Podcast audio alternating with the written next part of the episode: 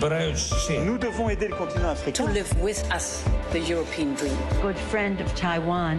Europe 1, bonjour. 6h51, l'heure de retrouver la revue de presse internationale. Nous sommes d'abord euh, au Maroc ce matin où l'on retrouve Alexandre Blanc. Bonjour Alexandre. Bonjour. Alors de quoi parlent les journaux chez vous ce matin? Eh bien, de l'ancien Premier ministre du Royaume-Uni, hein, Winston Churchill, un amoureux du Maroc, il y a séjourné à plusieurs reprises, rappelle tel quel. Churchill aimait tout particulièrement Marrakech, où il passait des heures à peindre. Il y a notamment réalisé une toile fameuse, le minaret de la Koutoubia, offerte au président Roosevelt.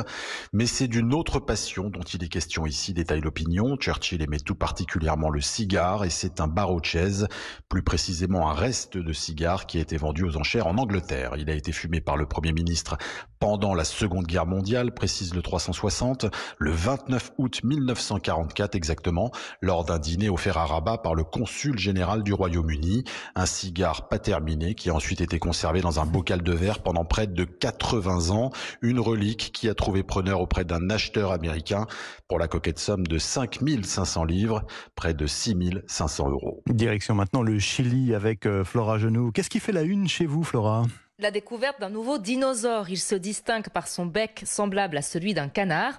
On estime qu'il mesurait entre 3,5 et 4 mètres et pouvait peser jusqu'à une tonne. Il était herbivore, décrit la radio BioBio Chile. Cet animal a vécu il y a 72 millions d'années dans l'extrême sud du pays, relève Radio Cooperativa.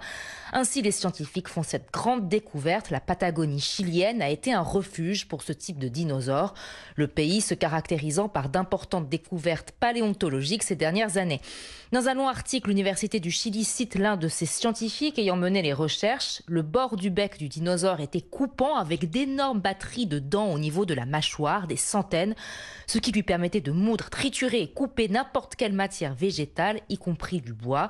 L'autre découverte des scientifiques, l'animal montrait un comportement social et prenait soin de ses petits. Nous sommes enfin au Japon avec euh, Bernard Delattre. Euh, le Japon, Bernard, ou la France, c'est dans le collimateur de la presse. Hein Emmanuel Macron, le caniche de Pékin. L'expression revient en boucle sur les réseaux sociaux ici, car le président français s'oppose à l'ouverture d'un bureau de liaison de l'OTAN à Tokyo.